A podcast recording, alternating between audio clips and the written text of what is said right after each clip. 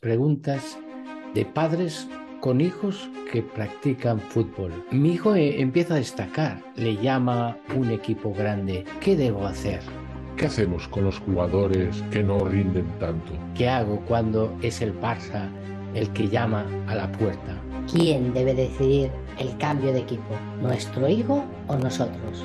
¿Son compatibles la competición y la formación o debo elegir entre una de ellas? ¿Es bueno cambiarlo de equipo para que juegue en una categoría más alta o le dejo en la que está? ¿A qué edad debo llevar al fútbol a mi hijo? ¿Cuál es la edad de oro del aprendizaje en el fútbol? A la hora de escoger el club de mi hijo, ¿en qué aspectos he de fijarme para no equivocarme? Son preguntas que formulan la mayor parte de los padres y estoy seguro que puede servirte también a ti. Te lo cuento.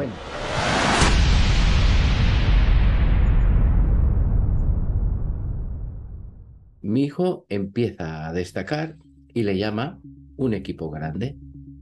¿Qué hago? Soy padre de tres niños, uno de siete, otro de seis y otro de cuatro. Soy muy aficionado al fútbol desde siempre ¿eh? y he jugado hasta hace dos años en una liga de veteranos. Mis tres hijos son también muy, pero que muy aficionados y pese a que empezaron haciendo natación, pronto el mayor me dijo, papá, quiero jugar al fútbol y sus hermanos, por supuesto, le siguieron. Lo apunté en un club de la ciudad, en mi opinión, el que plasmaba mejor los valores que yo quería transmitir a mis hijos eh, practicando un deporte. De hecho, deseché algunas opciones por ser demasiado competitivos, siempre desde mi opinión. El caso es que, mm, por su pasión por el fútbol, los tres juegan muchas horas al día entre ellos y están empezando a adquirir muy buenas habilidades. El mayor empieza también a destacar en su club. Debido a este nivel que tiene, pues un club de los importantes de España, ¿eh? se puso en contacto conmigo para comunicarme el interés por el niño. Yo le veo ventajas e inconvenientes. entre los inconvenientes es que hasta hoy siempre he pensado que siete años, incluso mucho más, es una edad muy temprana para comenzar a vivir de una forma tan competitiva el mundo del fútbol. En estos equipos no solo compiten contra sus rivales, eh, sino que también entre ellos, por no perder el puesto el año siguiente.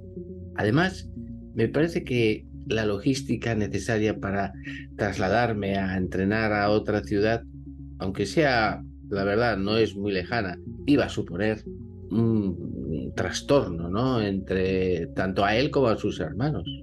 Pero por el otro lado, también veo el nivel que está alcanzando mi hijo y no sé si en su actual club podrá seguir mejorando o si por el contrario, al no tener el nivel suficiente, el club, el equipo, podría incluso desmotivarse y, perder su pasión por el deporte.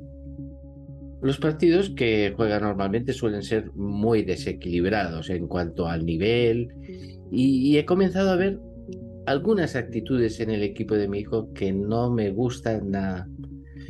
Algo relacionado un poco con la falta de humildad, ¿no? Aunque me gusta el fútbol y lo sigo desde hace muchos años, es la primera vez que tengo que tomar una decisión así por mi hijo.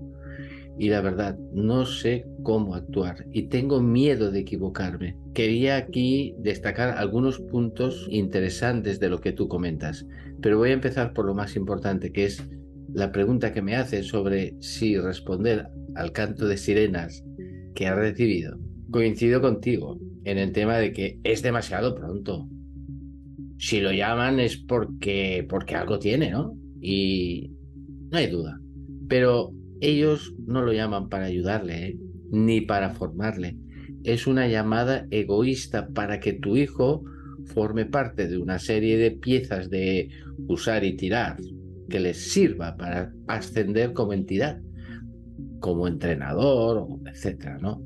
No les interesa a tu hijo, sino lo que puede aportar. No existe, te lo puedo confirmar con muchos ejemplos que he conocido de primera mano. ningún interés sobre la persona de tu hijo. De tal forma que en el momento en que encuentren uno que sea mejor a tu hijo, lo descartarán. Les da igual que vivas lejos, que tenga que perder la tarde para desplazarse, que tenga tan solo siete años. Quieren tener a lo mejor y todo lo demás no importa. ¿Para eso vas a destrozar una familia con traslados increíbles? ¿Y las presiones, los comportamientos desaconsejables, los gritos, etcétera, que vais a tener que soportar? ¿Es eso lo que quieres para tu hijo y para tu familia? Deja que el fútbol sea lo que hasta ahora ha sido para vosotros.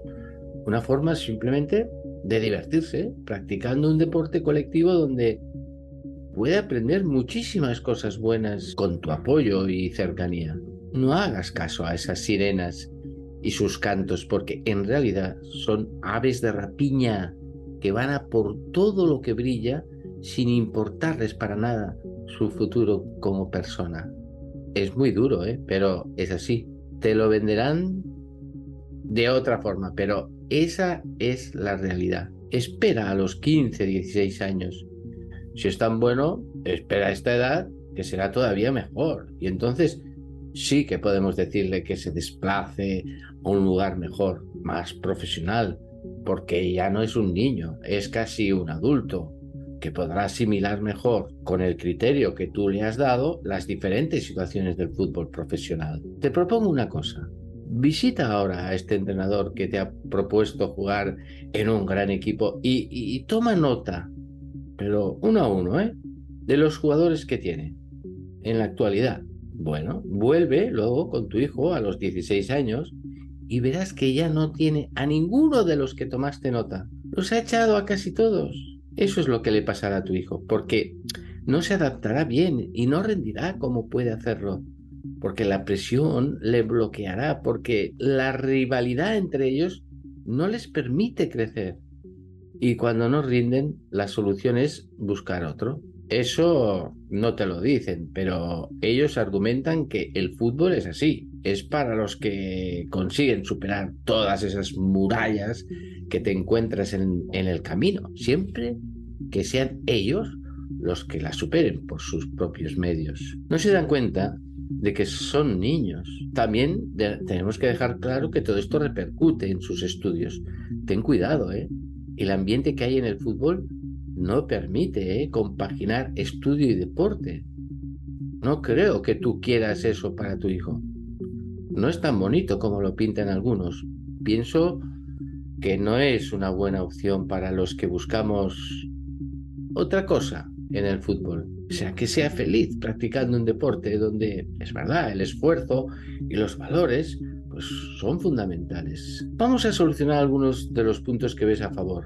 Si tu hijo tiene un buen nivel y empieza a aburrirse, hay muchas opciones sencillas que no necesitan el traslado y que le ayudarán a seguir luchando. Por ejemplo, ponerle en una categoría superior en el mismo club ¿eh? donde está. Eso le hará luchar más. Tiene la pega que, a ver, convive con niños más mayores y eso a mí no me acaba de gustar del todo, pero es una buena, muy buena solución. Después, hay en la misma ciudad equipos de, más nivel. Busca como una segunda posibilidad. Entonces, puedes participar en los cursos intensivos de Navidad, de Semana Santa, de verano, junto a otros niños de mucho nivel. Hay que escoger bien el lugar porque hay verdaderas guarderías. Hay una tendencia que se repite muchísimo en el fútbol. Futbolistas malos a la basura. Normalmente en el fútbol base actual los desechamos. No sirven para el propósito que en realidad nos interesa, que es ganar la competición.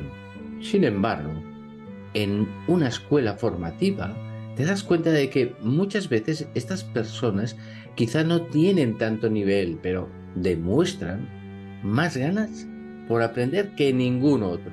Son chicos que tienen problemas de aprendizaje, problemas emocionales, problemas sociales, pero si ponemos la lupa, puede verse mucho potencial. Si realmente nuestro objetivo es formar, hemos de saber calibrar lo mucho que se puede hacer con estos niños prácticamente desahuciados por el fútbol. Lamentablemente estamos aplicando al fútbol base un sistema educativo de masas que se basa en moldear a los jugadores para que reúnan determinados requisitos que exige el fútbol moderno. No todo el mundo sale adelante en el sistema y algunos se ven rechazados. Los jugadores son tratados como objetos de una fábrica. Si no alcanzan unos niveles de calidad determinada, se rechazan. Está muy relacionado con la demanda del mercado. Los entrenadores se adaptan a la producción para satisfacerla de alguna forma. Hemos de darnos cuenta de que cada jugador es diferente y por lo tanto no podemos enseñarle de la misma forma. Es un error valorar a los jugadores que tienes con un único criterio de capacidad. No podemos pensar que aquellos jugadores que no cumplen esos criterios son menos capaces. No es así. Se comete una gran injusticia al privarles de la ayuda que precisan simplemente porque no tienen el perfil que se pide para jugar al fútbol. Quiero ofrecer una visión diferente, dejando claro desde el principio el valor de la diversidad. Las capacidades de cada jugador adoptan muchas formas y hay que impulsarlas de modo diferente cada uno de ellos. Cada jugador es único. Unos más altos, otros más fuertes, unos más listos y otros menos inteligentes. El resultado de tratarlos a todos igual tiene como consecuencia el rechazo de aquellos que no se adaptan a lo que tú buscas en esos jugadores, cuando quizá pueden darte cosas diferentes, siendo útiles al equipo de otra forma. En el sistema actual, un jugador que se adapta a la normativa tiene todas las posibilidades de realizarse como futbolista. Y quienes no se adaptan pierden esa posibilidad y acaban abandonando el fútbol porque no sienten ninguna motivación por seguir adelante, porque ya no hay espacio para ellos por sus condiciones personales. Y esto es un error y una gran injusticia que hemos de subsanar con urgencia porque cada vez son más los que se quedan por el camino poseer unas cualidades inmensas, pero diferentes y quizá poco valoradas. Este sistema lineal puede ser bastante útil para fabricar balones, coches, pero cuando se trata de personas, hemos de tener en cuenta otros factores. Quizá le estamos dando demasiado valor a la fortaleza del jugador, su condición física, su estatura, y no valoramos otros aspectos que pueden potenciarse con el entrenamiento, como son la capacidad de tomar decisiones, la gran actitud en los entrenamientos, la disciplina, el orden. Muchos jugadores se sienten desmotivados porque no destacan en los factores que el entrenador trata de enseñar. Y por desgracia, nunca nadie le ha dicho que posee otras capacidades muy interesantes que si las potencia pueden serle de mucha utilidad. Son jugadores desganados porque no encajan en el esquema de su entrenador. ¿Cuántos jugadores vemos con falta de autoestima? Muchos, con poco interés por esforzarse en los entrenamientos. Se dan cuenta de que su aportación al equipo cada vez es menor porque no encaja en esos modelos que el entrenador exige y poco a poco es apartado del equipo. Sin embargo, a menudo son jugadores con un verdadero talento que hay que descubrir simplemente. Hemos de ser capaces de apreciar esas otras cualidades que posee y que pueden hacerle a la larga mejor incluso que los demás. Este sistema lineal está haciendo mucho daño al fútbol base, ya que se están quedando en el camino jugadores con verdadero talento, simplemente porque no hemos sabido apreciarlo, no hemos sabido descubrirlo y potenciarlo.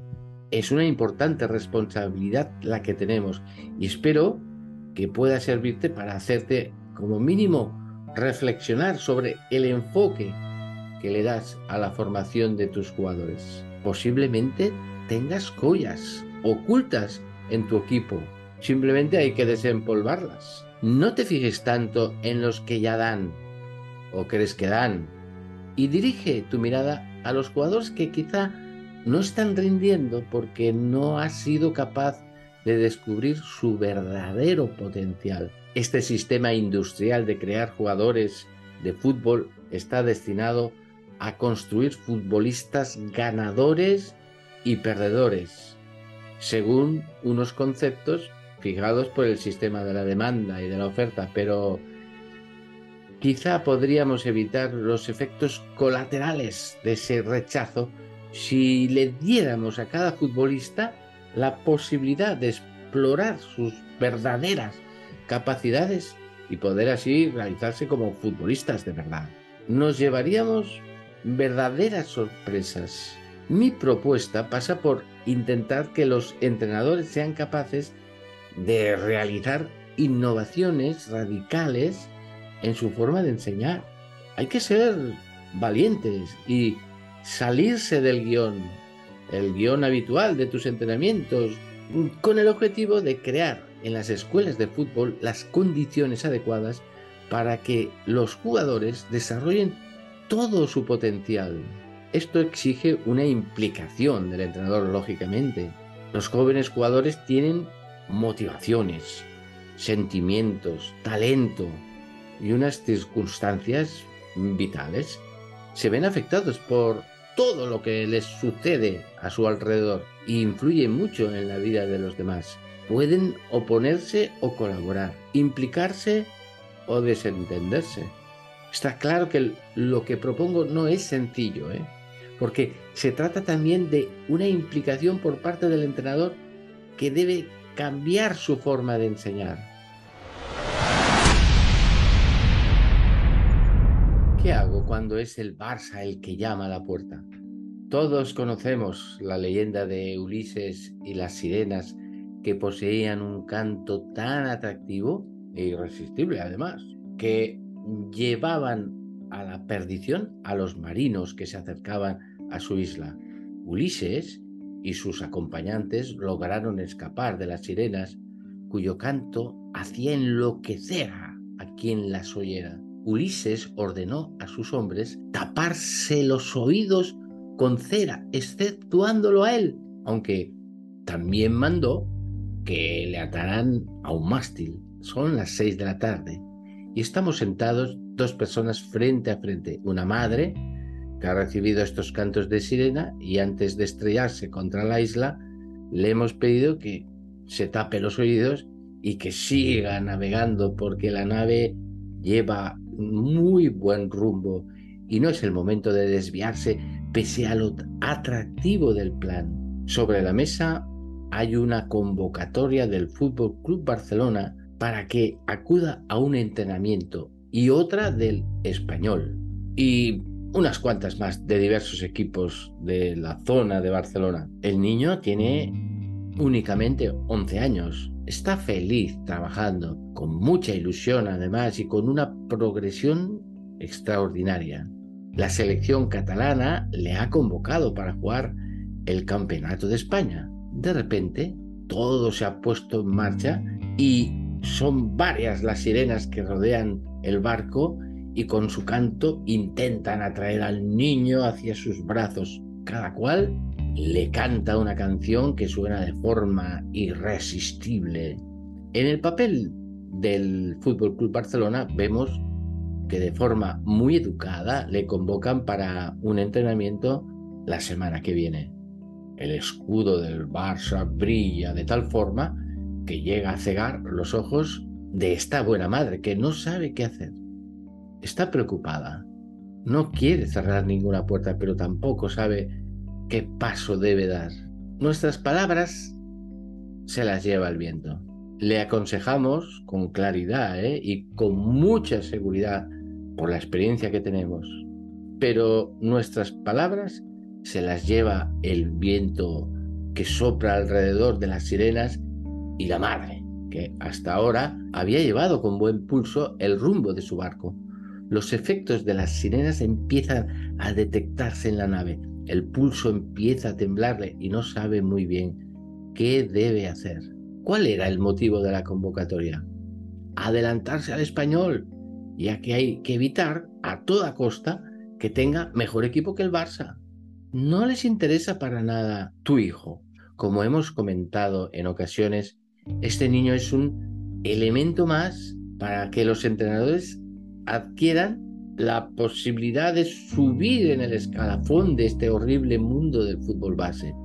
Cuando encuentren uno mejor, este chico lo desecharán para seguir subiendo en su carrera deportiva. No hay más. Hemos de ser valientes para decidir lo mejor que no es siempre lo más atractivo.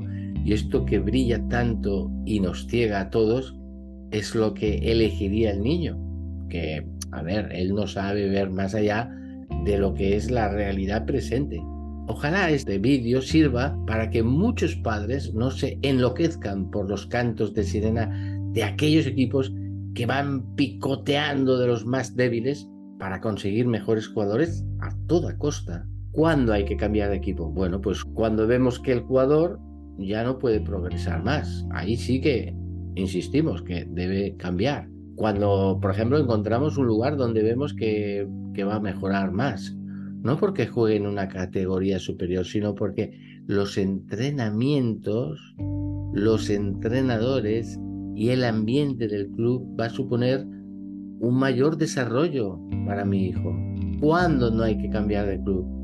Cuando vemos que nuestro hijo va con ilusión a los entrenamientos y a los partidos, cuando vemos que nuestro hijo está realizando una buena progresión, cada vez que alguien nos llama para probar en otro equipo, cada vez que nuestro hijo nos lo pide porque tiene que afrontar una serie de dificultades y se escabulle.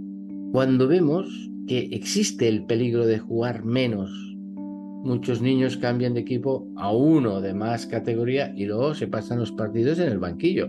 Esto es así. O que vas a tener problemas por las duras presiones a las que se someten a los niños en estas divisiones tan altas. Y ojo, porque ahí hay un peligro de abandono. En definitiva, ¿qué buscamos para nuestro hijo? Si queremos que sea futbolista profesional, te animo a que leas el artículo reciente Mi hijo será futbolista profesional y abandona cuanto antes ese pensamiento. Si lo que deseamos es que nuestro hijo sea feliz, no le demos más vueltas. Ayudémosle a que lo sea realmente y pongamos cera a nuestros oídos para no desviarnos del buen ritmo que llevaba tu barco. ¿Quién debe decidir el cambio de equipo? ¿Nuestro hijo o nosotros? Es una pregunta bastante frecuente. Estamos en una época interesante dentro del mundillo del fútbol, ya que se acerca el final de la temporada y empieza ese periodo de nuevas adquisiciones que realizan los clubes dentro del fútbol base. Los equipos más grandes son los primeros que mueven ficha y que tienen una enorme tela de araña extendida por toda la provincia ¿eh? y con la intención de llevarse a su club lo mejor que hay antes de que se los lleve el rival. Se da la preocupante situación de niños con tan solo siete o ocho años, que son fichados por grandes equipos sin tiempo apenas de poder haber pasado por un proceso de aprendizaje y de diversión en su propio club, planteándose enormes sacrificios de distancias cuando su equipo está, vamos, al lado de su casa, pasando directamente por una disciplina deportiva muy alejada de lo que el niño necesita, que simplemente divertirse jugando al fútbol. Luego están los clubes más humildes, pero que tienen grandes pretensiones y deciden robar a los jugadores de los equipos contrarios ofreciéndoles el oro y el moro, ¿eh? cuando es más de lo mismo, pero disfrazado de una categoría más o menos, o de no se sabe qué proyecto deportivo que se basa sencillamente en ganar la liga y nada más, proyecto deportivo. ellos lo llaman así. Recuerdo con gracia el comentario de un portero que tiene siete años y que con gran desparpajo me comentó en un entrenamiento que está cansado de que le llame por teléfono a su papá un señor que quiere que vaya al Barça. Y sigue comentando, yo me quiero quedar aquí con mis amigos. Aquí aprendo mucho ya. Es lo que ya comentábamos sobre los cantos de sirena que los papás muchas veces no son capaces de soportar y, son atraídos por el brillo del escudo de tal club o de tal otro, que son el Nova Max del fútbol mundial. Ya los ven triunfando en el primer equipo del Barça o del Real Madrid, por decir dos equipos que realizan este tipo de locuras. Pero lo que más me llega a entristecer es que cuando esto ocurre y vienen a comentarme que han decidido dejar la escuela de fútbol donde está muy a gusto y además está aprendiendo mucho por una oferta de tal o cual equipo en una división muy alta, yo siempre les digo que se lo piensen y les animo a no hacerlo hasta que sean más mayores, ya que su periodo de formación acaba de iniciarse y al club que va lo único que hará es competir para ganar y si no sirve lo cambiarán por otro, pero, pero no le enseñarán. Desgraciadamente, la respuesta de los padres es a veces que la decisión la va a tomar su hijo, que él hará lo que su hijo decida, pero esto es un grave error. Aunque suena bien, no es acertado. ¿Es esta una buena decisión? ¿O es porque no sabes qué hacer? Hmm. Quizá tienes miedo a equivocarte esta es una pregunta muy importante porque puede ayudar a, algunos padres a, enfocar esta situación dentro del fútbol. La actual cultura de la permisividad actúa como si dar a nuestros hijos el poder de decidir fuera la joya de la corona, vamos, de su educación. Y eso me preocupa porque no es muy buena idea. ¿eh? Lo que dicen tiene un gran atractivo y suena bien, los niños toman decisiones propias respecto a determinadas cuestiones, por ejemplo, quiénes van a ser sus amigos, qué actividades realizan cuando no están en casa y cómo abordan un trabajo difícil en el colegio. Todo eso son decisiones suyas. Siempre hablamos con ellos de las posibles consecuencias de sus acciones y les hacemos saber lo que opinamos sobre su elección, pero se la dejamos a él. Son ellos los que deben tomar las decisiones y las consecuencias también recaen sobre ellos, con lo que aprenden de sus errores. Parece atractivo lo que se dice. Aún así, la teoría de la permisividad admite que a los niños no se les debe permitir decidir en todo y algunas veces la respuesta es no. Hay cosas que son indiscutibles y tú decides. Sin embargo, muchas veces nos equivocamos en la forma de preguntarles. No debes decir, ¿quieres ponerte la sudadera? Porque eh, en esa pregunta le dejas que diga que no, que no quiere ponérsela. Para facilitar las cosas, dile, ¿qué prefieres, la sudadera o el chubasquero? No se le dice, ¿quieres verdura? Sino, ¿qué deseas tomar, zanahorias o judías? Se me entiende, ¿no? A los niños hay que darles el mayor número de posibilidades de decidir, porque así ellos refuerzan su autonomía, ¿no? Tomar decisiones los capacita y así es como aprenden a decidir. Y las consecuencias, incluso las, las negativas, son una muy buena herramienta para el aprendizaje. En el mundo del fútbol hay situaciones constantes donde esto puede darse. El caso del jugador que viene nuevo al equipo y uno decide no pasarle balones, ya que, hombre, le puede quitar el puesto, ¿no? No es una mala elección, porque de esta forma él sigue destacando, pero no se da cuenta de que está teniendo una falta de compañerismo y además está cerrando una posible amistad con este nuevo jugador. Con frecuencia he comentado que esa es una oportunidad para hacerle ver su error y enseñarle a vivir en el futuro ese valor del compañerismo que está por encima del puesto que quiere proteger. Estamos de acuerdo, ¿eh? todos, en que los padres en ocasiones deben permitir que los niños aprendan de sus errores, de su mala elección. Es una lección importante ¿eh? de cómo funciona el mundo y una parte necesaria del crecimiento.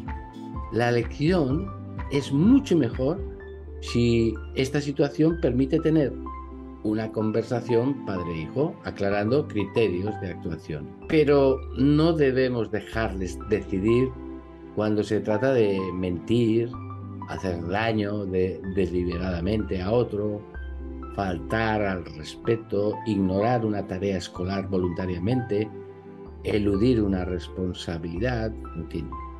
También creo que hay muchos temas en las que opiniones de padres e hijos pueden diferir, como la ropa, la música, etc. No permitas nunca que tu hijo retrase sus tareas hasta después del entrenamiento pensando que, vamos, que él mismo se dará cuenta de que está más cansado y el trabajo lo realizará mal y, en fin, se reflejará en las notas del colegio. Intenta hacerle ver que debe adelantar las tareas para antes del entrenamiento. Los niños no nacen sabiendo. La sabiduría se adquiere con la experiencia o, con la experiencia de, ver o aprender de los demás y de ser capaces de aplicar lo que ven y aprenderlo. Eso requiere madurez ¿eh? y además unos padres y otros adultos. Te contaré un ejemplo. Unos amigos míos son bastante aficionados al descenso de ríos con canoa. En una ocasión se disponían a descender un río que no conocían y compraron un libro que indicaba cómo había que descender por aquel río, ya que es peligroso. El libro explicaba que se hiciera caso a las indicaciones que iba dando y que cuando empiecen las aguas revueltas hicieran lo que indicaba y todo iría bien. Cuando llegaron a una parte especialmente turbulenta, el libro indicaba que se fuera por la izquierda. Sin embargo, parecía que lo normal era ir por la derecha. Aparentemente era lo más lógico. Pero hicieron caso a las indicaciones. Al cabo de un rato, vieron con claridad que si hubieran remado hacia la derecha, habrían chocado con unas enormes piedras. Las indicaciones del libro les había guiado por el buen camino, a pesar que el propio instinto indicaba la otra dirección. Ese libro guía somos los padres, pero ahora parece ser que la educación correcta es dejar siempre que decidan ellos y que colisionen con la roca siempre que no se hagan daño. Te contaré entonces la historia de la niña esquiadora. A ver, lo que voy a contar es algo completamente real ¿eh? y creo que puede servir de ejemplo. Una amiga que, le encantaba esquiar decidió pasar con su familia una semana en la nieve. Y cuenta lo siguiente. Antes de salir, decidí reservar plaza para la escuela de esquí, para mis hijos. Mis dos hijos mayores se apuntaron fácilmente, pero mi hija de cuatro años, Marta, fue un problema porque en la escuela comentaron que si tiene menos de 5 años debe decidir ella si quiere esquiar. No salimos con ellos a no ser que ellos lo decidan, comentaba el de la escuela de esquí. No me lo podía creer. En cuanto llegamos, la dejamos allí y el resto salimos a esquiar. Cuando volvimos, la vimos comiendo galletas y viendo vídeos. Y le preguntamos al profesor de la escuela, que nos dijo que, bueno, pues que había decidido la niña no salir y quedarse aquí. La niña había hecho una elección de campeonato entre salir a pasar frío o quedarse calentita comiendo galletas. Podía ser ella consciente de que estaba perdiendo algo divertido y la oportunidad de aprender una destreza que reforzaría la seguridad en sí misma? Imposible. Si hubiera salido a esquiar y hubiera empezado a llorar por el frío o lo que fuera, hubiera sido la primera en decidir que volviera adentro. Al día siguiente, el matrimonio la llevó, lógicamente, a otro lugar cercano, otra escuela, sin estas ideas tan revolucionarias, que enseñaron a la niña a esquiar sin darle ninguna elección. Y le encantó Al final de la semana acompañaba a toda la familia por senderos fáciles y se le veía contenta y orgullosa de haber aprendido. Era imposible que nuestra hija tomara una decisión responsable y no se lo permitimos. Cuando los niños aprenden que las decisiones son un privilegio y no un derecho, podemos empezar a explicarles nuestras decisiones cuando nos parezca necesario, pero sin justificarlas. Si a un niño de 6 años le explicamos, por ejemplo, que pasaremos el día con la abuela porque se encuentra mal y que, bueno, si vamos, se alegrará. Cuando el niño tenga 10 años, tomará decisiones acertadas al encontrarse situaciones parecidas. Explicar no es solo compartir información, debe transmitir el mensaje de te quiero, sé más que tú y tengo autoridad sobre tu vida. No podemos dejar que elija porque elegir es bueno, sin conocimiento de causa. Por tanto, lo primero que me he de preguntar es, ¿tiene mi hijo la experiencia suficiente con las cosas que va a elegir para preferir una en concreto?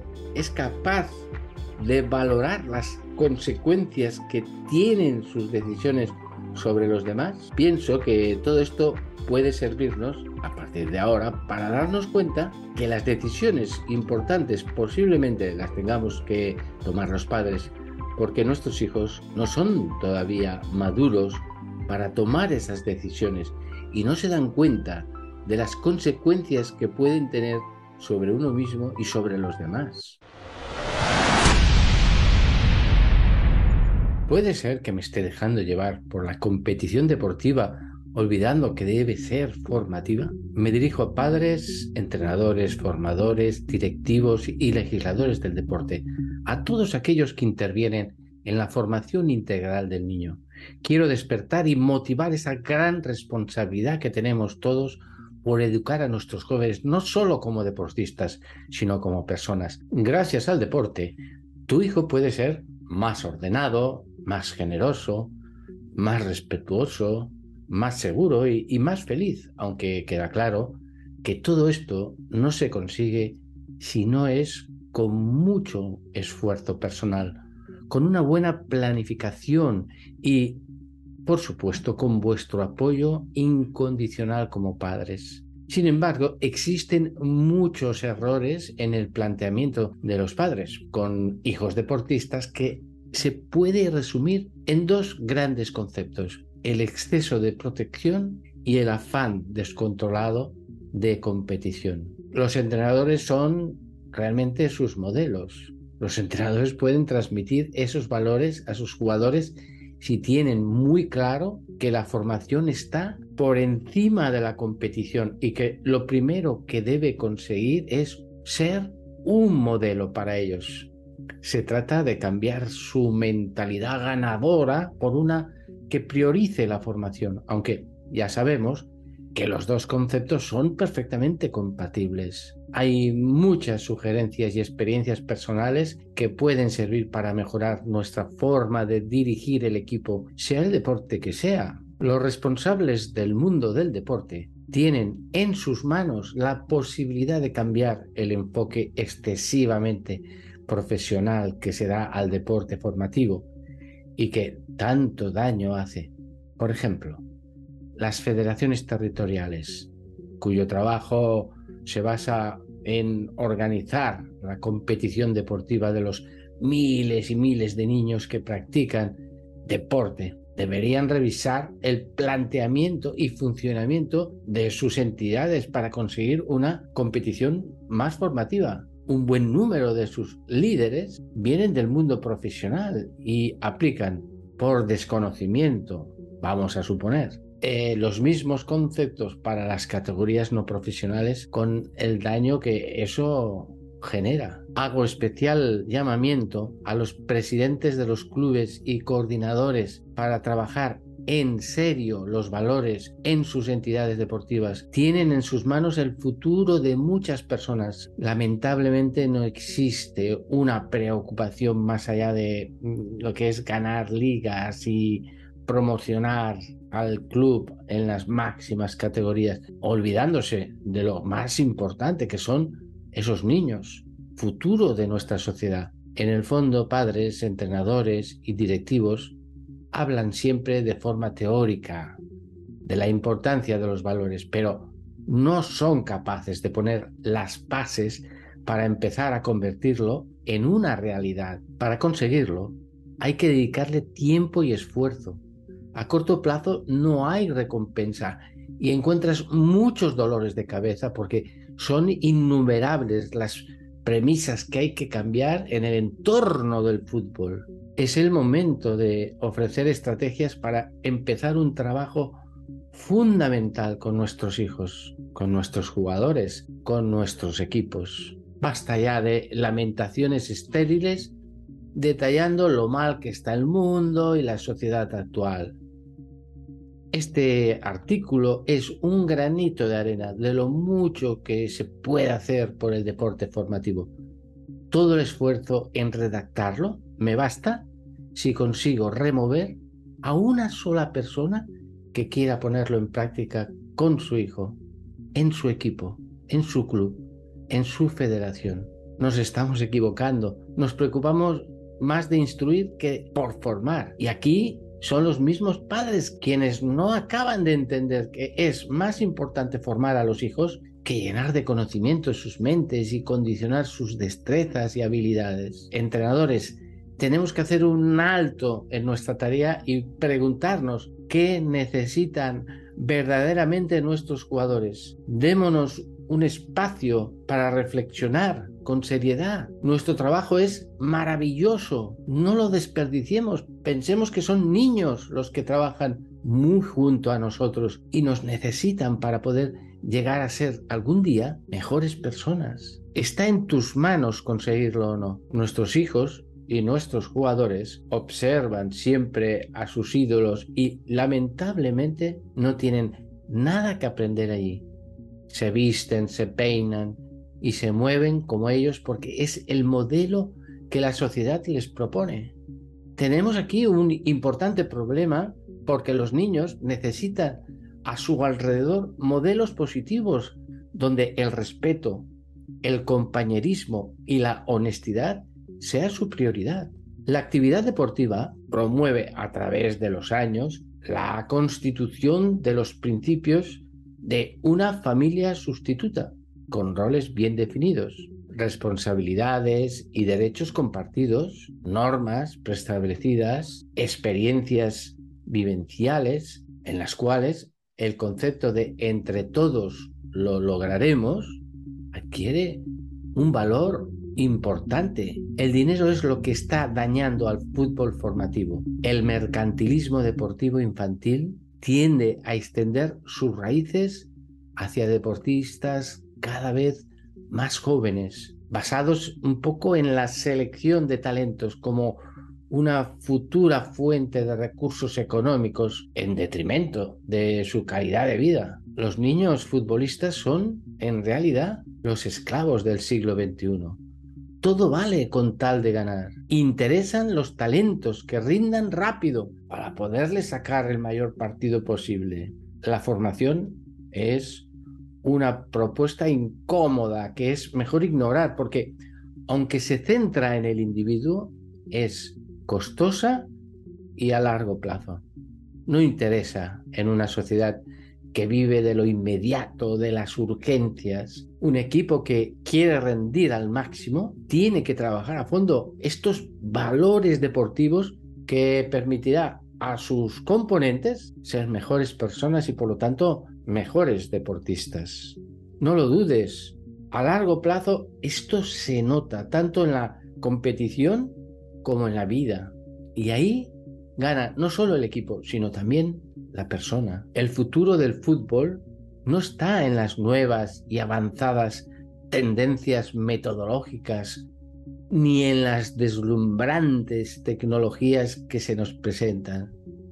Son los valores lo que realmente va a conseguir potenciar el fútbol a nivel mundial, porque no podemos olvidarnos que en el fondo son personas las que lo practican.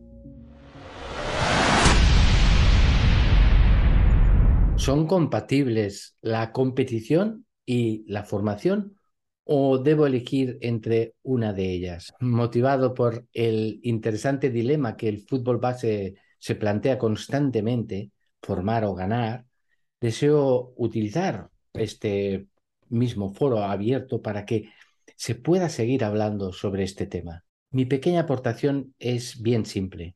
¿Por qué hemos de plantear un dilema entre algo que se complementa? ¿Por qué no se puede ganar haciendo bien las cosas desde el principio? Todo el mundo habla de la filosofía de Horst Wayne como modelo de cómo debe ser el fútbol formativo. Estas son sus palabras. Un técnico de fútbol base que gana casi todo, no ha trabajado por el futuro de sus jóvenes jugadores, sino por su porvenir. No podemos olvidarnos de que el juego del fútbol tiene un objetivo muy claro, que es ganar. Lo que ocurre con todos los juegos es que se nos mete demasiado en la cabeza la palabra ganar. Somos los adultos los que estamos cambiando el orden de los factores y nos estamos cargando el deporte de los niños el niño desea divertirse. Nosotros sabemos por la experiencia y por e, el, gran conocimiento de la psicología del niño que para él lo importante es jugar, divertirse jugando y nada más. En la conferencia general de la UNESCO, celebrada en Nairobi en el año 1976, se comentaba que todos los niños del mundo juegan y esta actividad es tan preponderante en su existencia que se diría que es la razón de ser de la infancia. Efectivamente, el juego es vital, condiciona un desarrollo armonioso del cuerpo, de la inteligencia y de la afectividad. Y el juego del fútbol consiste en dos equipos, un balón y dos porterías con unas reglas básicas. Gana el que meta más veces la pelota en la portería contraria. No hay más. Es evidente que los niños, en cuanto se ponen a jugar, desean ganar, ¿eh? Y esto es normal. Los adultos no podemos cambiar el juego eliminando su norma más elemental con el objetivo de ayudarles en su formación. Sería un error. Todo lo contrario, lo que el educador debe aprovechar es el atractivo de este juego para formar buscando la victoria se entiende, ¿no? La diferencia es esencial en lo que estamos proponiendo. Deberíamos formularnos otra pregunta muy distinta. ¿Cómo vemos el fútbol formativo los adultos? Y en este sentido, ya estoy más de acuerdo con Wayne.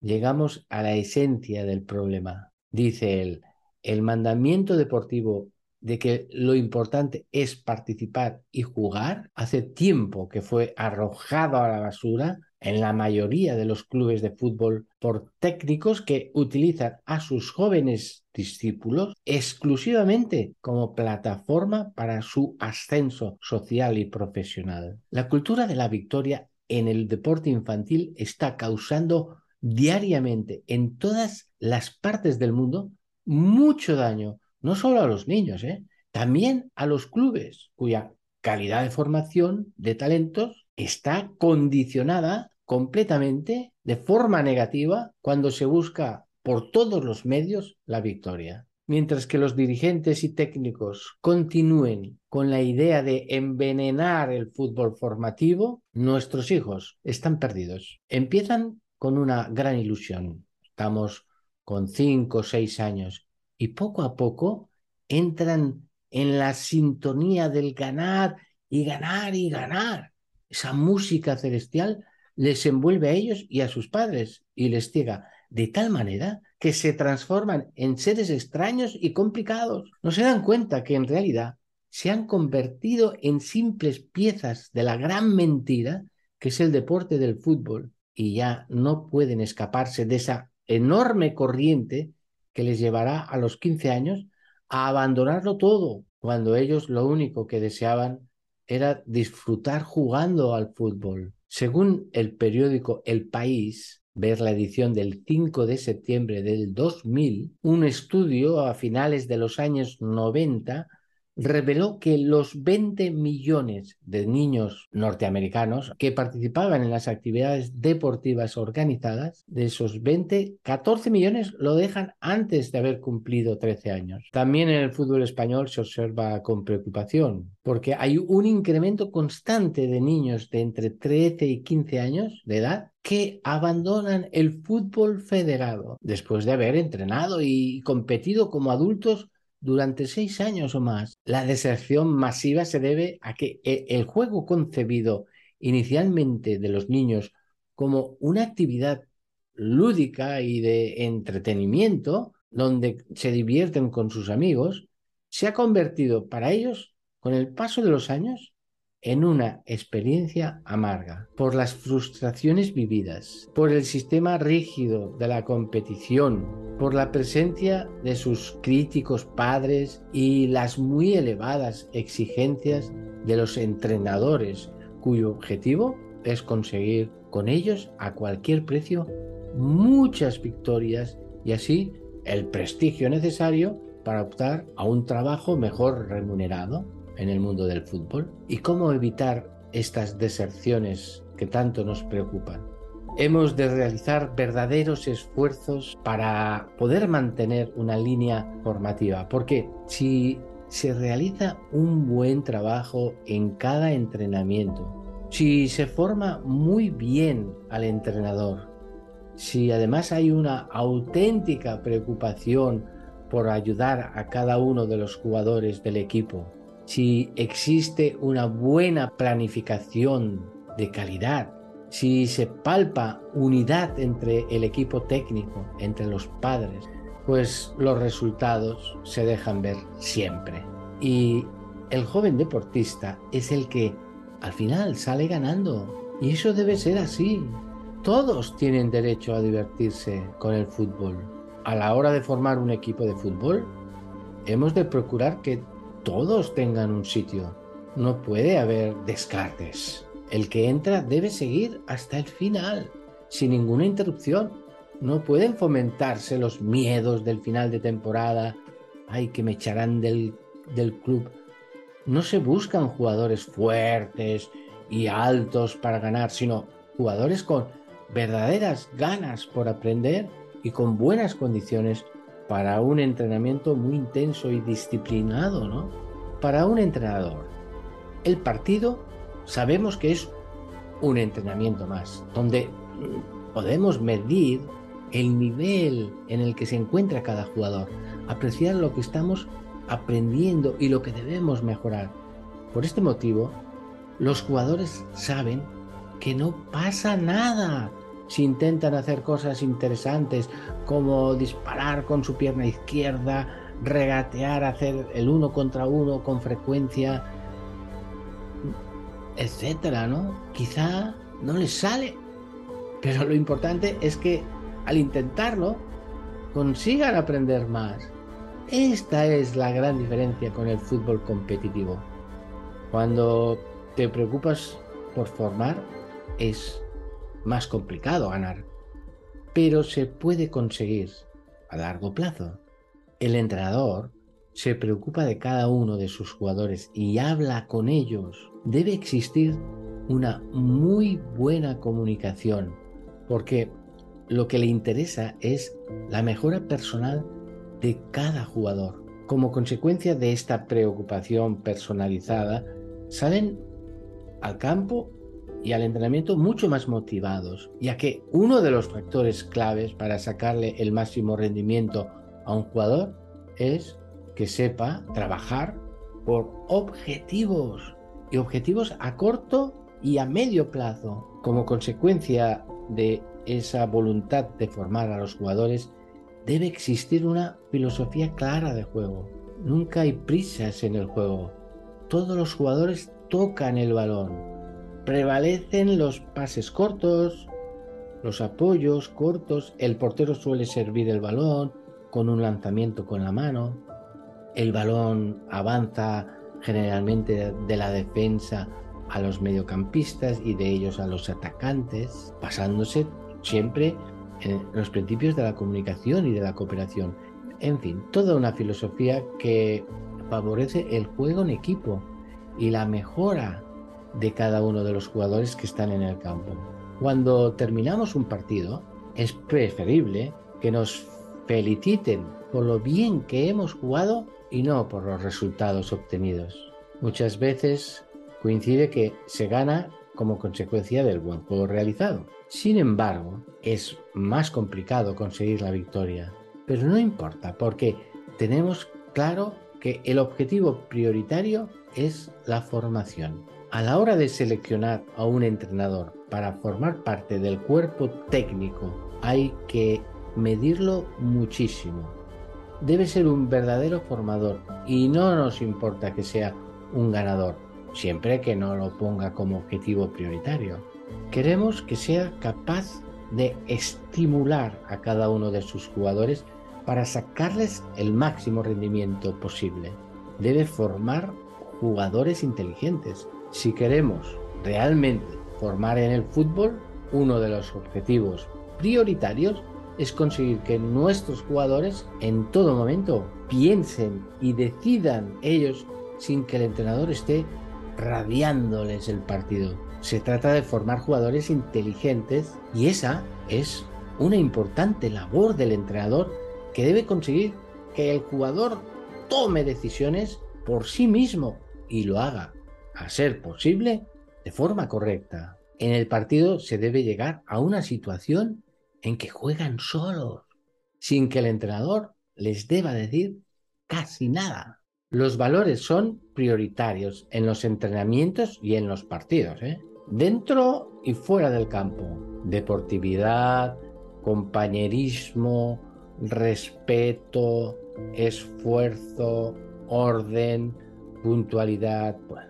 También esto se trabaja de forma transversal a lo largo de todo el año mediante una programación tan detallada y minuciosa como los objetivos de entrenamiento.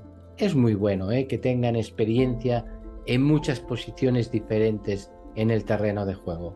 No nos cerremos a un único puesto. Están en un periodo de formación y deben ser capaces de ser útiles en el equipo en cualquier puesto que sea. Eso les permitirá una mayor versatilidad en el futuro como jugador y por lo tanto ser más útil al equipo. Nunca se cuelgan en el tablón de anuncios o en la web las clasificaciones ni se premian los goleadores. No existe ninguna presión sobre el resultado. Los directivos exigen que se juegue bien, pero nunca que se tenga que ganar, aunque se gana como consecuencia de hacerlo bien. Los padres saben que no deben presionar a sus hijos para que metan goles o para que ganen partidos. Los que no actúan así no merecen estar en ese club. No podemos permitir que estropeen la labor formativa que se realiza en la entidad. Todas las voces que no creían en esta filosofía deberán reconocer de una vez por todas que se puede ganar sin olvidarse de formar. Ese es el único camino para llegar a la cima con la conciencia bien alta de haber hecho una formidable labor con cada uno de los jugadores que han pasado por la escuela. En estos días he recibido la llamada de grandes equipos nacionales interesados por nuestros jóvenes jugadores. Y yo me pregunto, ¿qué está pasando? ¿No les da vergüenza a estos equipos con presupuestos tan grandes como tres o cuatro entrenadores por equipo, con entrenadores de porteros, con masajistas, con fisioterapeutas, con psicólogos, con instalaciones inigualables, etc. Tener que ir pidiendo. Sé lo que pasa. Y es una pena que sea así. No tienen tiempo para la formación porque su objetivo es ganar. Ganar y ganar para llegar a ser un día entrenador de una categoría superior, para que su equipo quede por delante del rival en la clasificación. Pero, ¿y la formación de los jugadores? No hay tiempo. Es más rápido y más fácil fichar al que destaque y nos ahorramos la formación. Y cuando veamos uno mejor, quitaremos al que hemos fichado. No importa, porque lo único que busco es ganar. En muchas ocasiones, la obsesión de los entrenadores y especialmente de los padres de alcanzar con los jóvenes de entre los 6 y los 12 años resultados antes de tiempo incentiva a los técnicos a realizar en los entrenamientos auténticas locuras, ¿eh? emulando al fútbol profesional.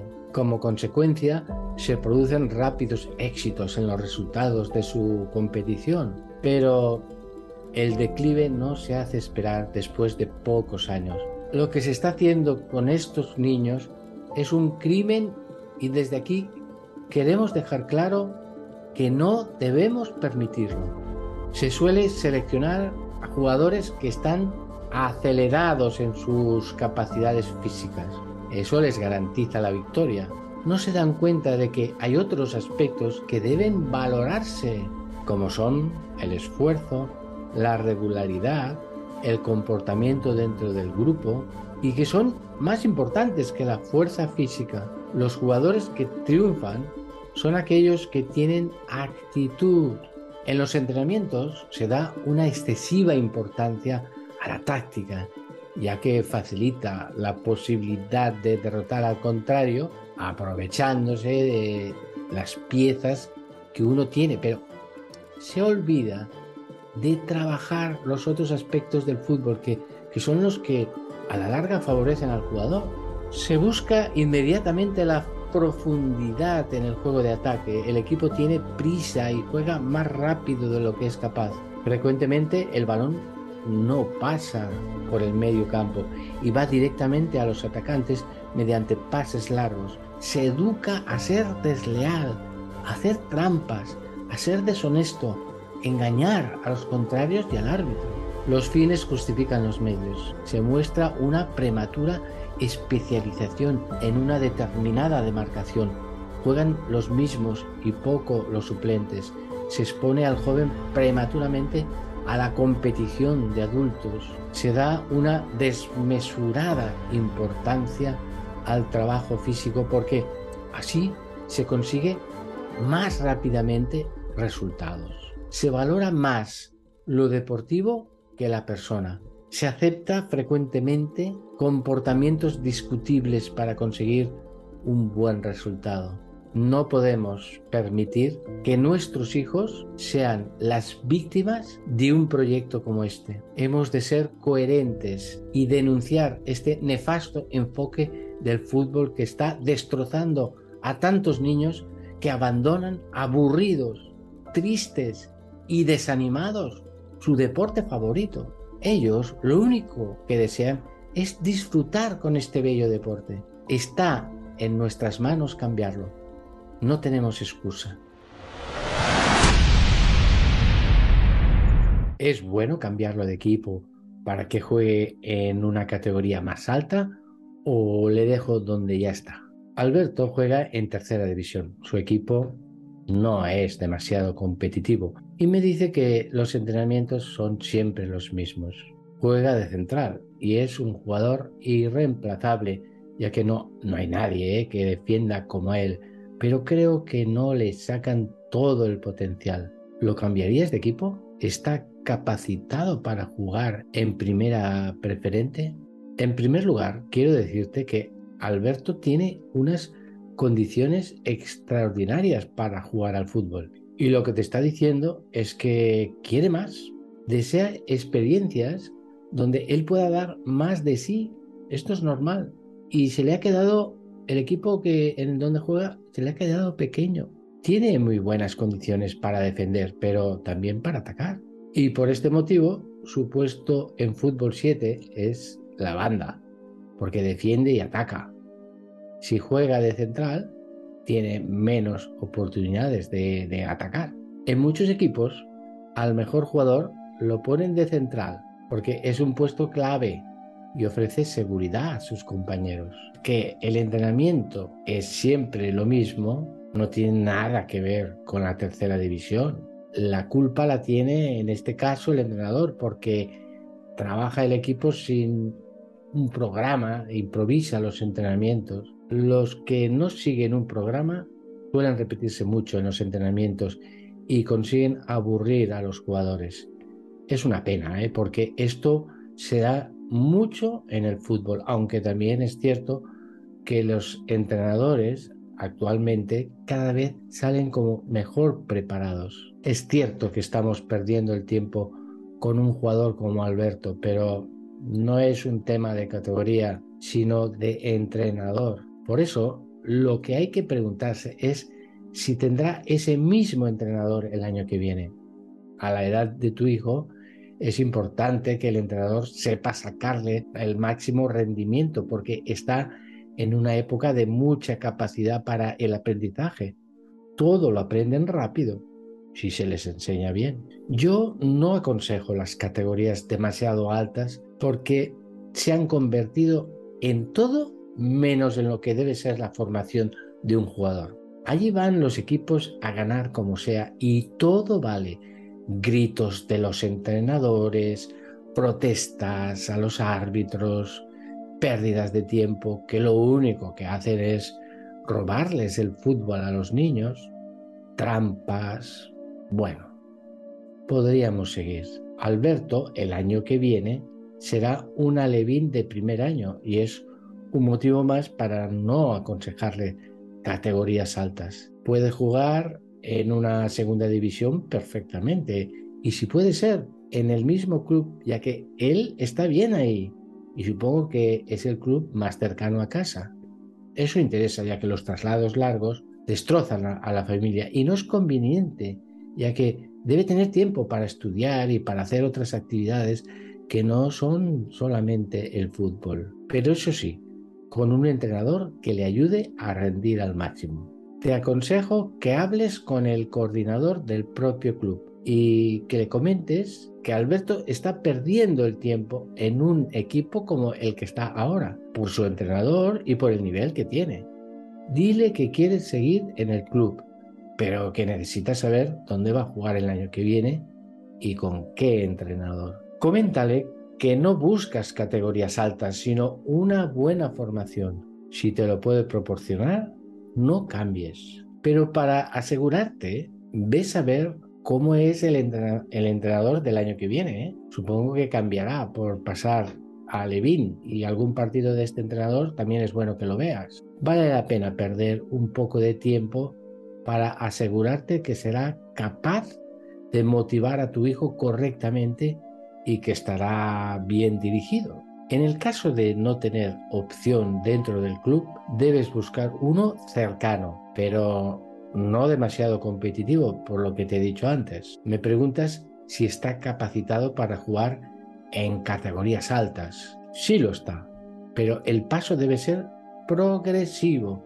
sin precipitarse, de tercera a segunda, de segunda a primera, despacio, sin prisas, sin obsesionarse, lo que vayan marcando los responsables del club que tienen una visión más global de tu hijo y más objetiva. Quiero aclarar que hay algunas cosas que no me gustan de Alberto, pero que no son culpa suya. Alberto necesita un equilibrio familiar y las tensiones entre los padres las está pagando es un niño que le falta seguridad, desparpajo, abrirse más. Posiblemente esté demasiado protegido, ¿eh? Y eso le hace ser un niño poco maduro. Luego, cuando está en el campo, se transforma, pero siempre le queda algo.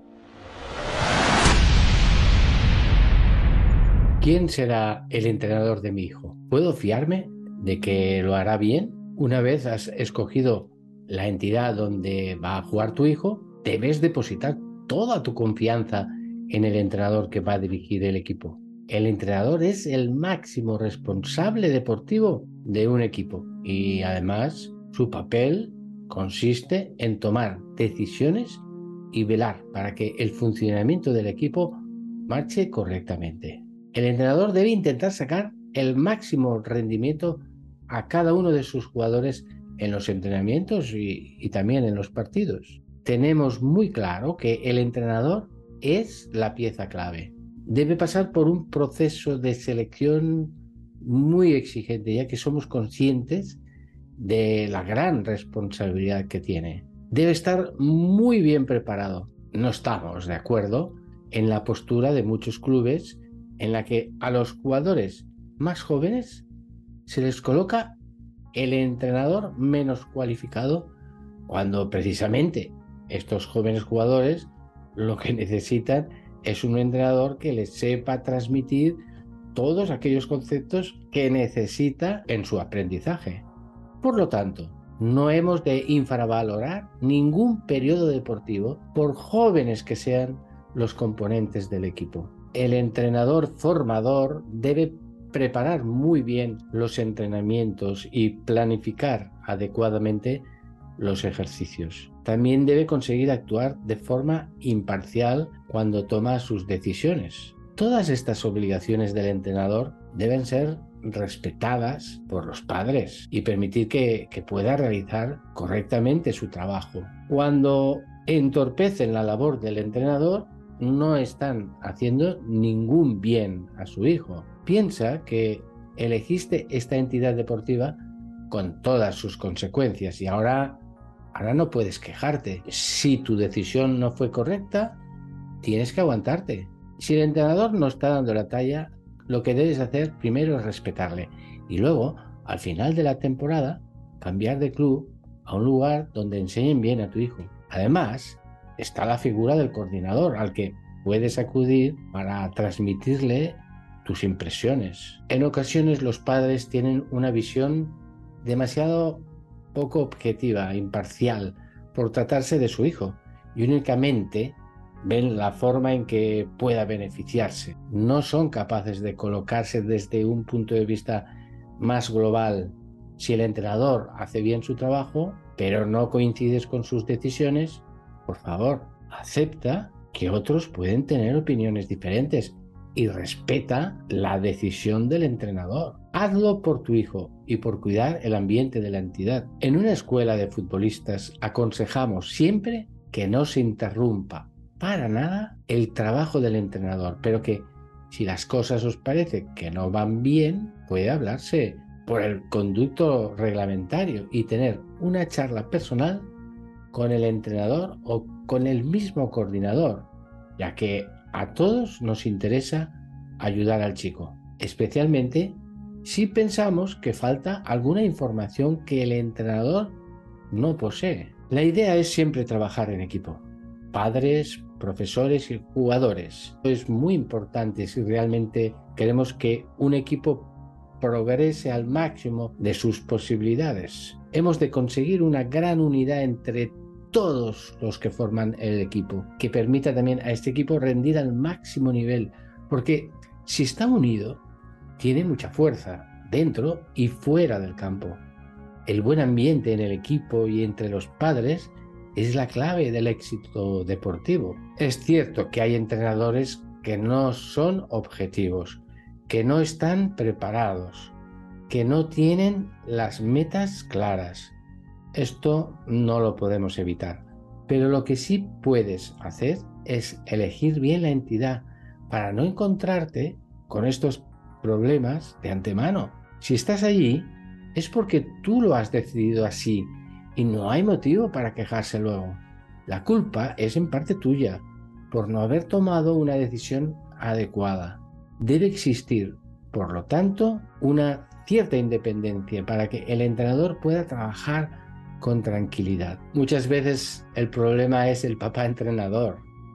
Es un personaje que no falta a ningún partido. Asiste a todos los entrenamientos, hace estadísticas, filma en vídeo los partidos, da órdenes a su hijo primero, pero luego quizá también al resto de jugadores. No pierde detalle en los partidos y lo vive con tanta intensidad que a veces parece que ha jugado el partido con, con su propio hijo. El motivo por el que el papá entrenador hace esto es porque está convencido de que su hijo es un diamante en bruto una futura estrella del deporte. No está dispuesto a que se malogre. No permite ningún fallo en la educación deportiva de su hijo. Su hijo lo hace casi todo bien y para ese casi siempre tiene excusas. El entrenador no lo entiende, sus compañeros son peores que él, le pasan mal o, poco. El club es un desastre de organización. Siempre hay algo de qué quejarse. Su hijo sufre las consecuencias de ese cariño y protección paternal mal entendidos. Y por supuesto, el entrenador también lo sufre. Es muy difícil que un niño con este modelo de padre progrese correctamente.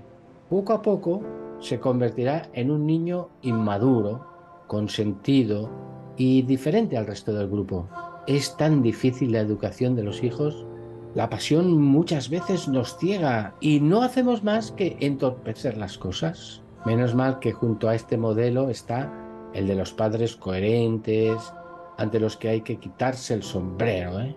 Acompañan a sus hijos mantienen una actitud discreta de apoyo, animan a su hijo y al grupo, no crean presiones innecesarias, sino que ofrecen una enorme motivación y seguridad.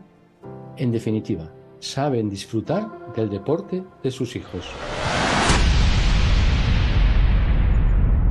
¿A qué edad debo llevar al fútbol a mi hijo?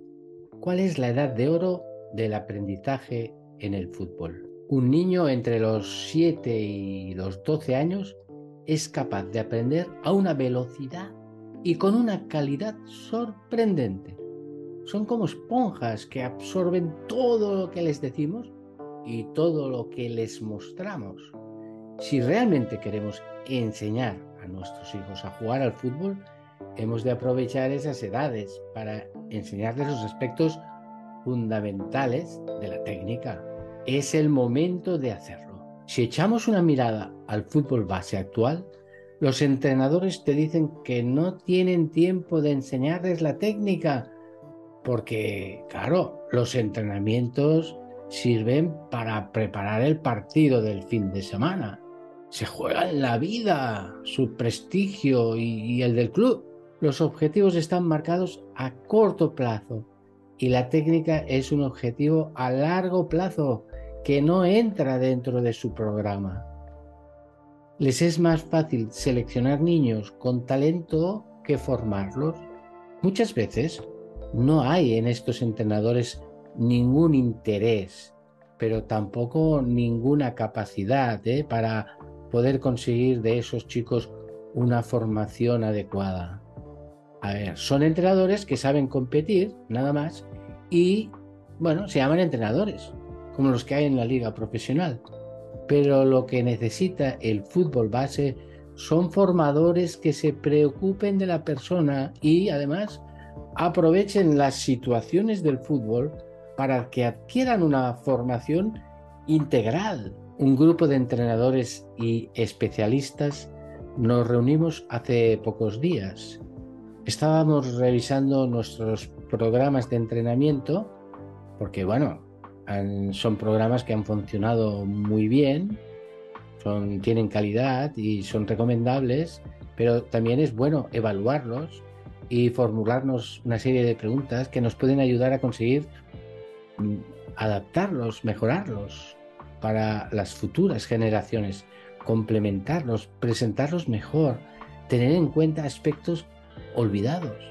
Es una tarea muy enriquecedora para todos y, y, les recomiendo que todas las escuelas de fútbol del mundo lo ejecuten así, porque es muy interesante lo que se puede deducir de esas reuniones. Comenzó un interesante diálogo entre los participantes a dicha reunión, donde se llegó a poner en duda cuál es el periodo de máximo aprendizaje de la técnica en los niños. Es decir, en qué periodo los niños aprenden mucho más rápido la técnica del fútbol. Estuvimos investigando y, dimos con respuestas más o menos parecidas. Pudimos deducir que entre los 7 y los 12 años es el periodo más eficaz para aprender la técnica de cualquier deporte. ¿eh? Antes de los 7 es posible, pero no aprendes tan rápido como en estas edades. Después de los 12 ya llegó tarde. Y, lo que un niño de 10 años tarda en conseguirlo, uno de 15 emplea el doble de tiempo ¿eh? en aprenderlo. ¿Cómo hemos de enfocar el trabajo con los niños entre 3 y 6 años que desean iniciarse en el fútbol o en otro deporte?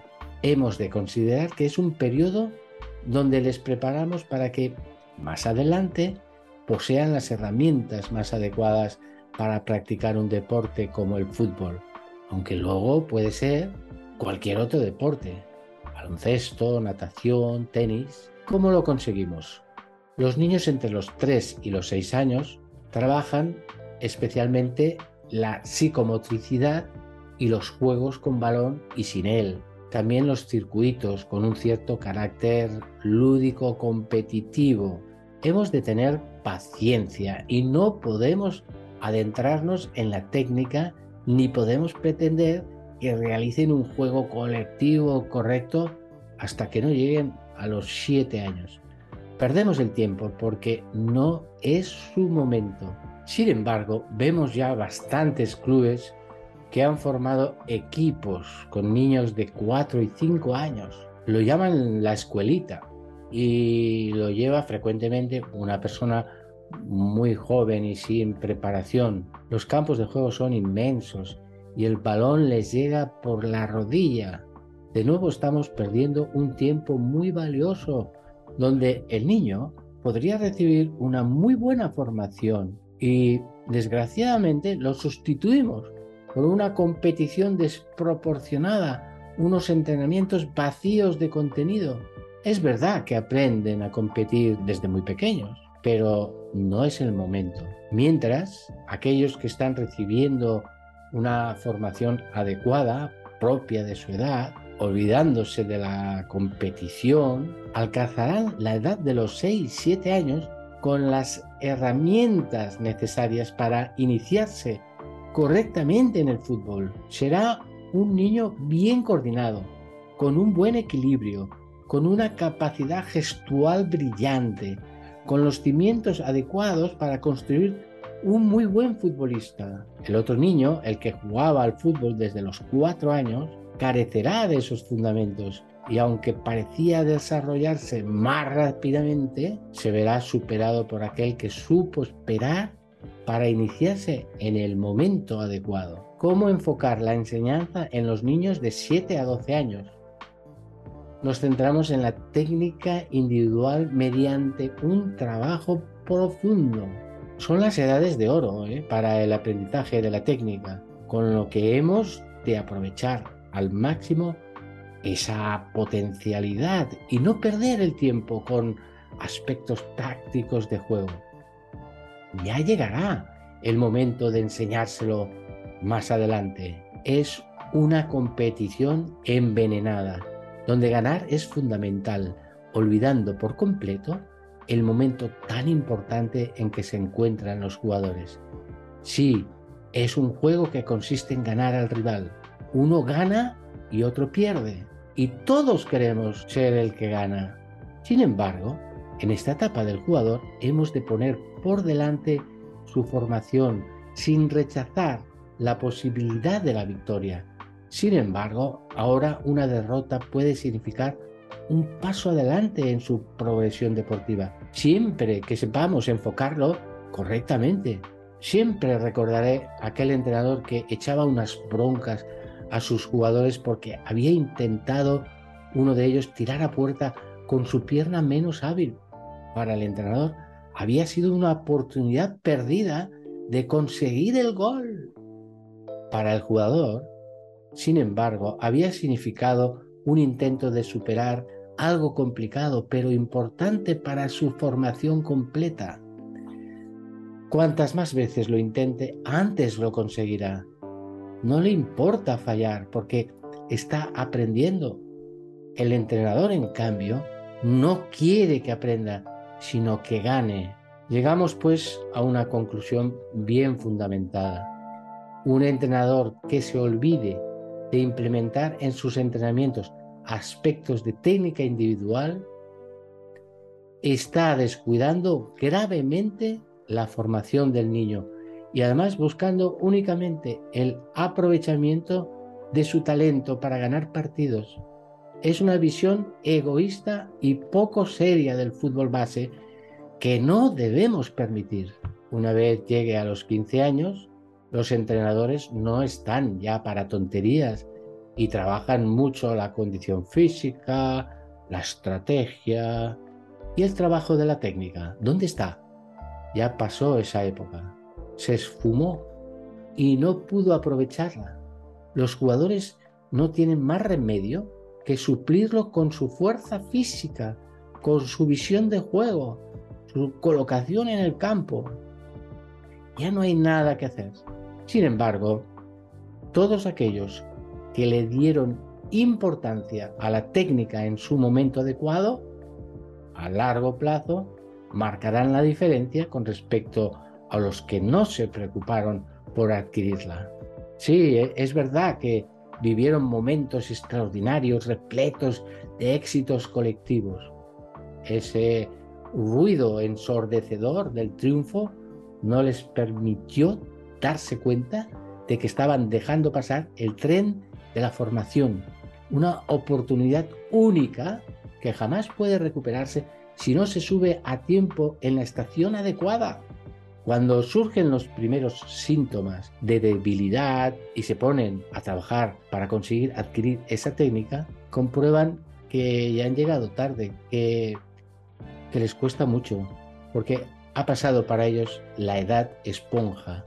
Los que sí trabajaron la técnica en su momento irán posicionándose por delante de aquellos que destacaban por su poderío físico, su velocidad, su fuerte disparo. Ahora las cosas se han igualado y la diferencia la marca la técnica individual y la inteligencia del futbolista. Vemos que hasta los 12 años el niño ha perdido el tiempo por culpa de la competición. Los entrenadores pierden el rumbo formativo y se dedican a ganar campeonatos olvidándose del periodo tan formidable en el que el niño es capaz de aprender con gran facilidad todo lo que se les enseña. Aprovechar el periodo formativo es la idea fundamental que deseo destacar en estos momentos. Y una consecuencia importante se deduce de todo esto. Si es la edad de oro del aprendizaje, hemos de colocar a los mejores formadores en este periodo. No puede ser un juvenil que nos saca del apuro. No puede ser un padre que jugó al fútbol y, tiene tiempo. No puede ser un entrenador que solo busca victorias. Necesitamos un gran formador. Una buena escuela de fútbol debe ser consciente de esta situación y colocar a sus mejores hombres en este periodo de 7 a 12 años. Los clubes no saben de dónde sacar estos formadores porque no hay tantos. El 90% de los entrenadores con titulación no son adecuados a este perfil que marcamos. Pero hay un 10% que sí. El secreto de la escuela de fútbol es encontrar a este 10% urgentemente y contratarlo ¿eh? para que trabajen con ellos, porque será la persona clave que conseguirá formar a nuestros jugadores en el periodo más sensible de la formación. Es un entrenador diésel, que no va a golpe de acelerador, tiene paciencia, sabe esperar, no tiene prisa, es comprensivo y sabe motivar a sus jugadores. Pero de nuevo nos equivocamos. Fichamos entrenadores con un perfil competitivo. Es relativamente sencillo encontrar uno. Cuantos más equipos en categorías altas haya llevado, mejor. Cuanta más cartera de jugadores tenga, mejor. Se le marcan unos objetivos resultadistas y todo vale con tal de conseguirlos. Los jugadores se pasean de un equipo a otro, cegados por las categorías y perdiendo un tiempo de oro en su propia formación. Los entrenadores aprovechan al máximo sus cualidades sin pensar en desarrollar un jugador completo, que sea útil en el futuro, cuando la competición sí cobre su importancia real. ¿Qué podemos hacer? Desde aquí hemos de intentar cambiar el enfoque del deporte en todos los niveles, desde las directivas de los clubes hasta los entrenadores de los mismos equipos, desde los dirigentes de las federaciones hasta los responsables de la comunicación audiovisual. Todos estamos involucrados en este cambio.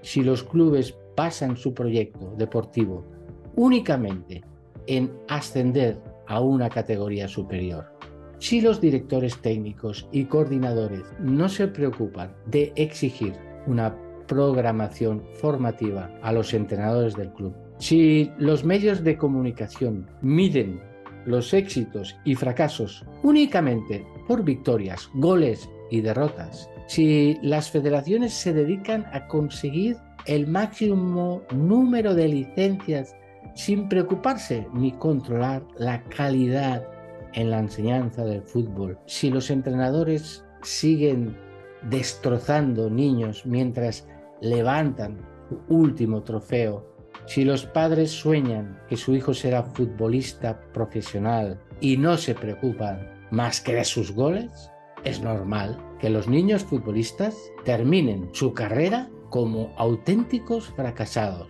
Luego, para justificar lo mal que se ha llevado el tema, se comenta que hace falta tener un poco de suerte, que aquel entrenador no le comprendió lo suficiente, que perdió la ilusión por seguir esforzándose, que el camino del futbolista es muy duro, etc. En realidad, lo que ha pasado es todo lo contrario. Nuestros hijos han sido arrastrados por esa corriente competitiva, han abandonado la formación y como consecuencia han desaprovechado la oportunidad de aprender mucho en el momento adecuado, cegados por los triunfos a corto plazo y empujados por la impaciencia de los que deberían ser sus formadores y que en realidad han sido sus manipuladores. Quizá la respuesta definitiva la da este padre conversando con su abuelo. El abuelo le preguntó a su hijo, oye, ¿por qué gastas tanto dinero para que tu hijo entrene y juegue al fútbol? La respuesta del padre, bueno, tengo una confesión que hacer. Yo no pago porque mi hijo entrene fútbol. Personalmente no podría importarme menos el fútbol. Así que si no estoy pagando por el fútbol, ¿qué estoy pagando? Pago por esas mil sonrisas que me regala el día de entrenamiento.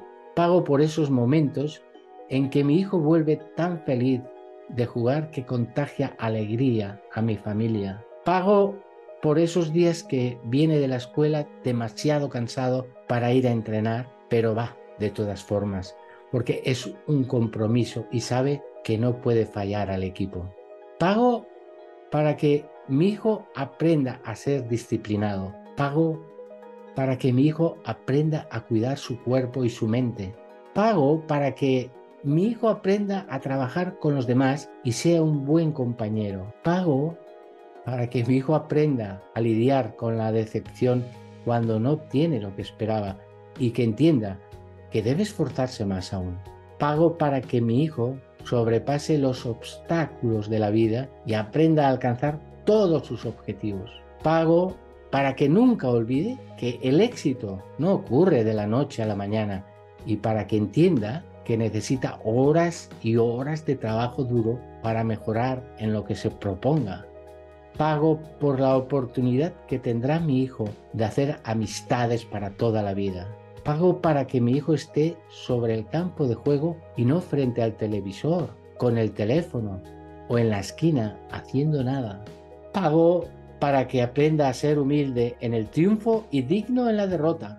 Pago para que aprenda valores que lo conviertan en una persona de bien el día de mañana. Podría seguir, pero para ser breve, no pago por el fútbol. Pago por las oportunidades que le ofrece este deporte a mi hijo oportunidades de desarrollar habilidades que le serán fundamentales en su crecimiento. para que los valores que pretendemos enseñarle en casa sean reforzados en el campo y lo acompañen en toda la vida. Y por lo que he visto hasta hoy, creo que es mi mejor inversión. ¿Puede decirse lo mismo de tu hijo? A la hora de escoger el club de mi hijo, ¿en qué aspectos he de fijarme para no equivocarme? Siempre he comentado que los padres deben saber escoger una buena escuela de fútbol para poder continuar a través del deporte pues esa formación integral que desean para su hijo. Y existen muchas escuelas que se preocupan de verdad por la formación de los jugadores. Son muchas, pero hacen poco ruido, porque lo marca su forma de ser, su estilo. Me gustaría intentar desglosar las características fundamentales de una buena escuela de fútbol. Seguro que me dejo muchos aspectos, pero no pretendo de ninguna manera ser completamente exhaustivo. Puedes añadir otras que enriquecerán el documento. Intentaré ir a las esenciales. Lo que se busca en la escuela de fútbol es ayudar al alumno a ser mejor jugador y mejor persona.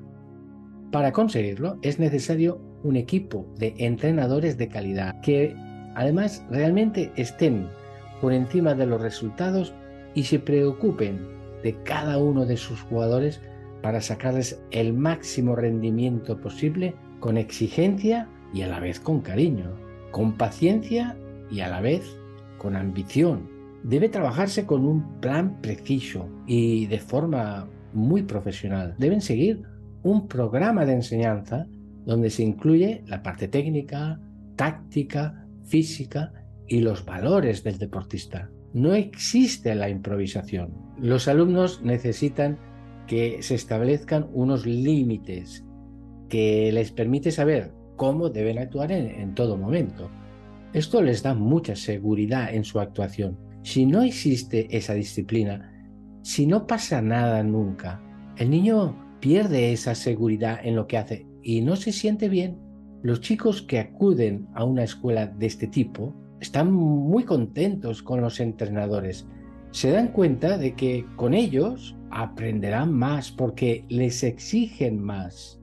Los entrenadores blandos, sin autoridad, son muy poco valorados por los jugadores. Los jugadores agradecen que de vez en cuando los entrenadores sean más cercanos y afectuosos. Cuando un jugador no responde al nivel de exigencia que se ha impuesto al grupo, se corrige inmediatamente porque queda claro que ahí se viene a trabajar duro. Por eso decimos siempre que en una escuela donde la formación es la prioridad, se consiguen siempre muy buenos resultados, aunque no sea su objetivo principal. Para poder concentrarse en el aprendizaje debe existir mucho orden en todos los aspectos.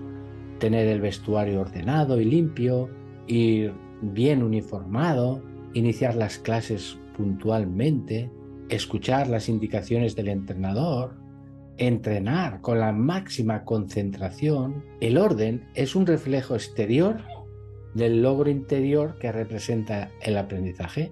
En las escuelas de fútbol no debe haber gritos ni amenazas. El ambiente debe ser el más adecuado para que el niño se desarrolle al máximo de sus posibilidades. Eso no quiere decir que no encuentre dificultades y barreras que debe superar con esfuerzo y sacrificio, pero hemos de procurarles un ambiente mejor para que puedan superarlo. Algunos han cometido el error de crear escuelas de fútbol anulando la competición porque piensan que eso no les hace ningún bien. Sí a la competición y cuanto más alta, mejor, porque cada partido es una posibilidad de aprendizaje.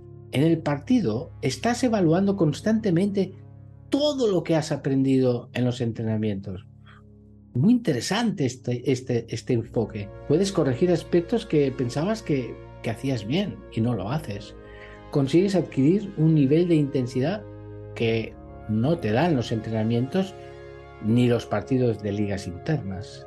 En una competición de nivel, el niño lo da todo al máximo y adquiere un ritmo en su juego muy elevado. Sin embargo, no a la competición si nos olvidamos de todo lo que lleva detrás y que acabamos de comentar.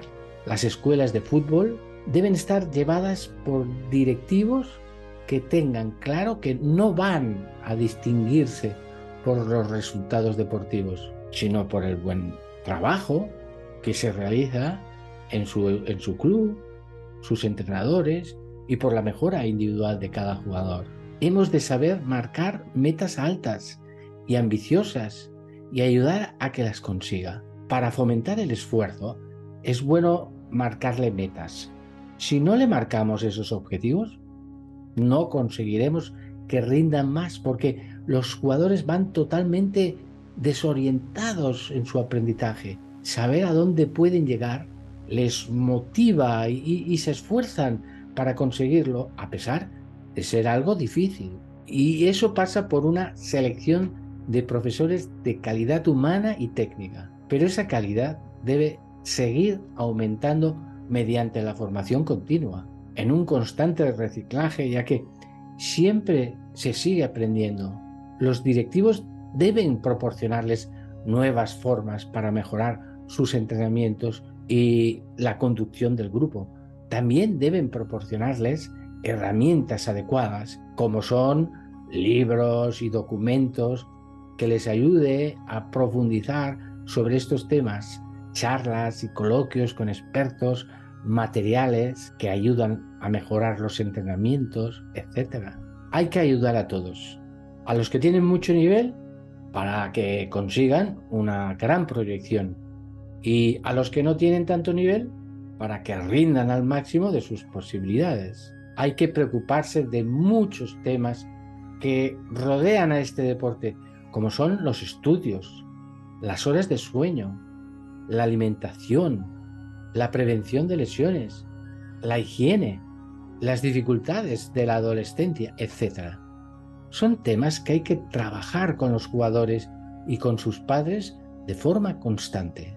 En una escuela de futbolistas debe haber una muy buena comunicación con los padres, ya que somos un complemento a la labor formativa que realizan con sus hijos. Si nos coordinamos bien, podemos ayudar mucho a los niños. Si cada uno tira por su lado, no conseguiremos ser eficaces. Los entrenadores deben estar disponibles para iniciar una comunicación siempre que sea para la mejora del niño y no se toquen temas que corresponden únicamente al entrenador. Estos son quizá los rasgos esenciales de una buena escuela de fútbol. Ahora ya tienes algunos criterios que puedes tener en cuenta a la hora de escoger una. Quizás sea complicado encontrar una con todos estos aspectos, pero cuanto más se acerque a lo que hemos descrito, mucho mejor.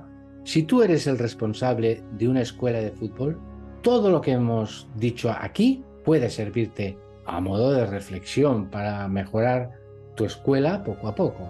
Volveremos más adelante con más interrogantes, no tienes más que dejarme tu duda para que las podamos resolver juntos en una próxima ocasión.